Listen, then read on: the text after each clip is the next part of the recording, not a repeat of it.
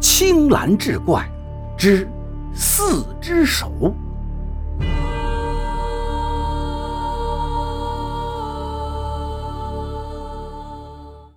话说胡二狗是个梁上君子。这天半夜，他从县城的一对老夫妻家中偷得白银五十两，然后急匆匆逃走。走到荒草岭山脚下时，已过午时。胡二狗的肚子饿得咕咕直叫，一抬头看到前面不远处的路旁恰好有一家小酒馆，于是便走了进去。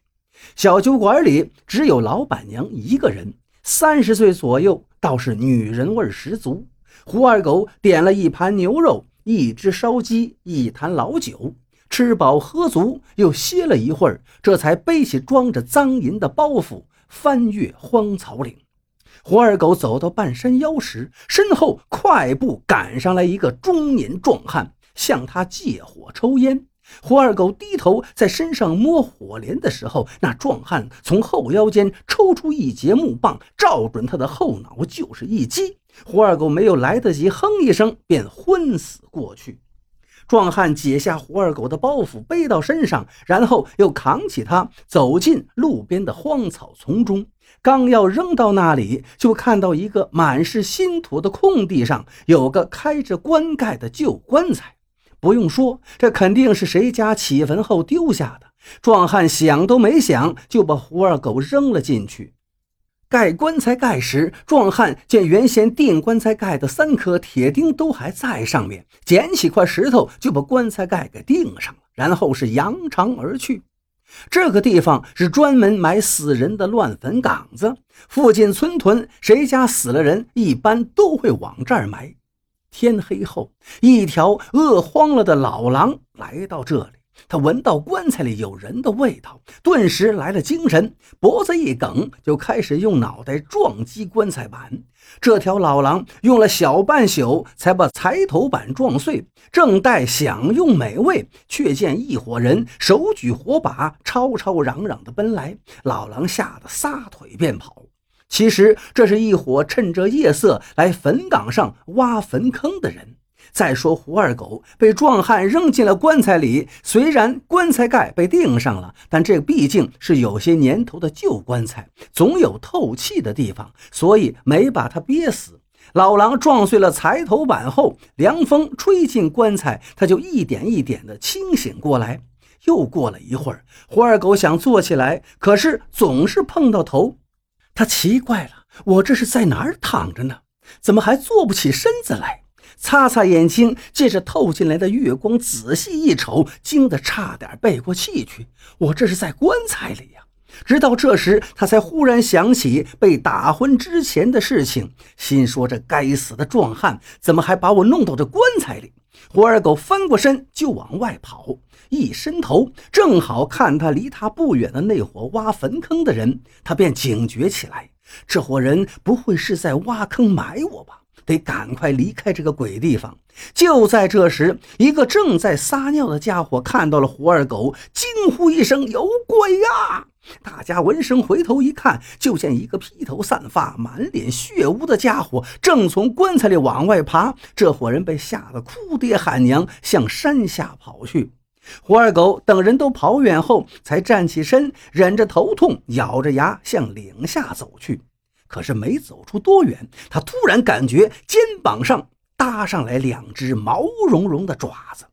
原来那条撞碎棺材盖的老狼并没有跑远，还一直在暗处盯着他呢。老狼见胡二狗走起路来直打晃，胆子就大了起来，从后面悄悄跟上去，一个直立，两只爪子就搭在胡二狗的肩膀上。只要等胡二狗一回头，他就可以一口咬断他的喉咙。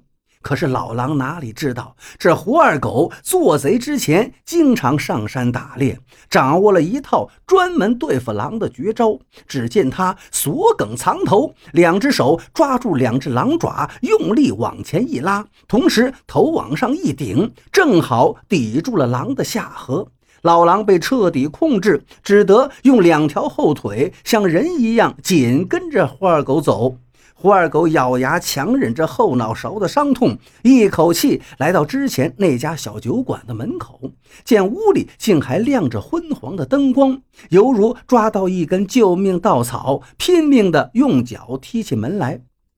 片刻，老板娘打开了房门，见胡二狗身后竟然背着一条狼，吓得妈呀一声大叫，让胡二狗赶快把狼扔掉再进屋。胡二狗这才两手一松，猛地甩开老狼，闪身进了屋。那老狼险些被胡二狗勒死，狼性早已荡然无存，转过身去，摇摇晃晃向荒草岭上奔去。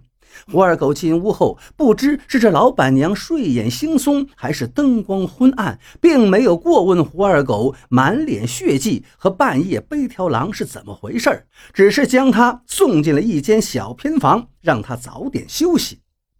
胡二狗经历了这番生死，如同在鬼门关前走了一遭，身心俱疲，现在终于到了安全的地方。可不知为什么，他却无论如何都睡不着，脑海里一个劲儿地回忆着刚刚发生的事情。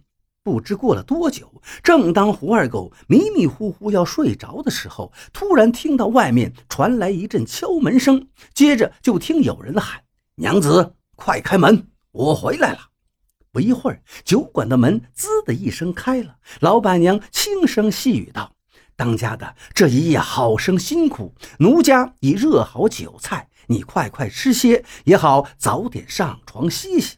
娘子哪里的话，咱既然接了这份四只手的差事，就休谈辛苦二字。今夜好险，若再晚去一刻，必出大事。那老两口上吊的绳子都拴好了。这男子的声音怎么这么耳熟？胡二狗再也躺不住了，翻身爬起来，从门缝里一瞅，顿时倒吸一口凉气。天哪，这不正是打昏自己的那个壮汉吗？原来竟是这老板娘的丈夫。这时，就见老板娘从墙上摘下一个账簿模样的本子，一边翻着，嘴里一边念叨：“既已完成了这份差事，就该马上记上，免得忘记。”他刷刷点点写上几个字，便把本子挂回到墙上。等壮汉吃喝完毕，老板娘收拾完，天已经放亮。老板娘这才扶着酒足饭饱的壮汉进正屋歇息去了。此处绝非久留之地。待确定这对男女已经睡熟之后，胡二狗蹑手蹑脚地走出偏房，经过大厅时，他看到老板娘刚刚写过东西的本子就挂在墙上，非常好奇上面到底写了什么，就伸手轻轻地摘了下来。打开后，一眼就看到了自己的名字——胡二狗。二十五岁，下面是胡二狗的画像，再下面还是文字：于某年某月某日，在县城某某家偷得老夫妻一生积蓄白银五十两。最下面有四个小字，大概是老板娘刚刚写上的“事也办妥”。胡二狗再翻一页，只见上面是类似的东西。张歪嘴，三十二岁。下面是画像，再下面是文字：于某年某月某日偷得松花江畔打渔翁一生血汗钱白银八十两。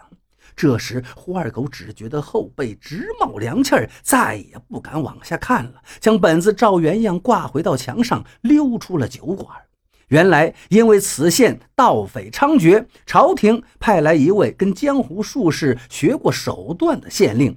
这县令会一手抓罩子的绝活，舀一碗水，用一红布罩在上面，拿铜镜一照，碗底就会出现作案者的头像、姓名、年龄。县令马上画影图本，用飞鸽传书的方式将这一信息通知给早就安排在各个路口的人。这些人可以随意用手段，只要拿回银子还给失主就行。县令给这些人起了一个统称“四只手”。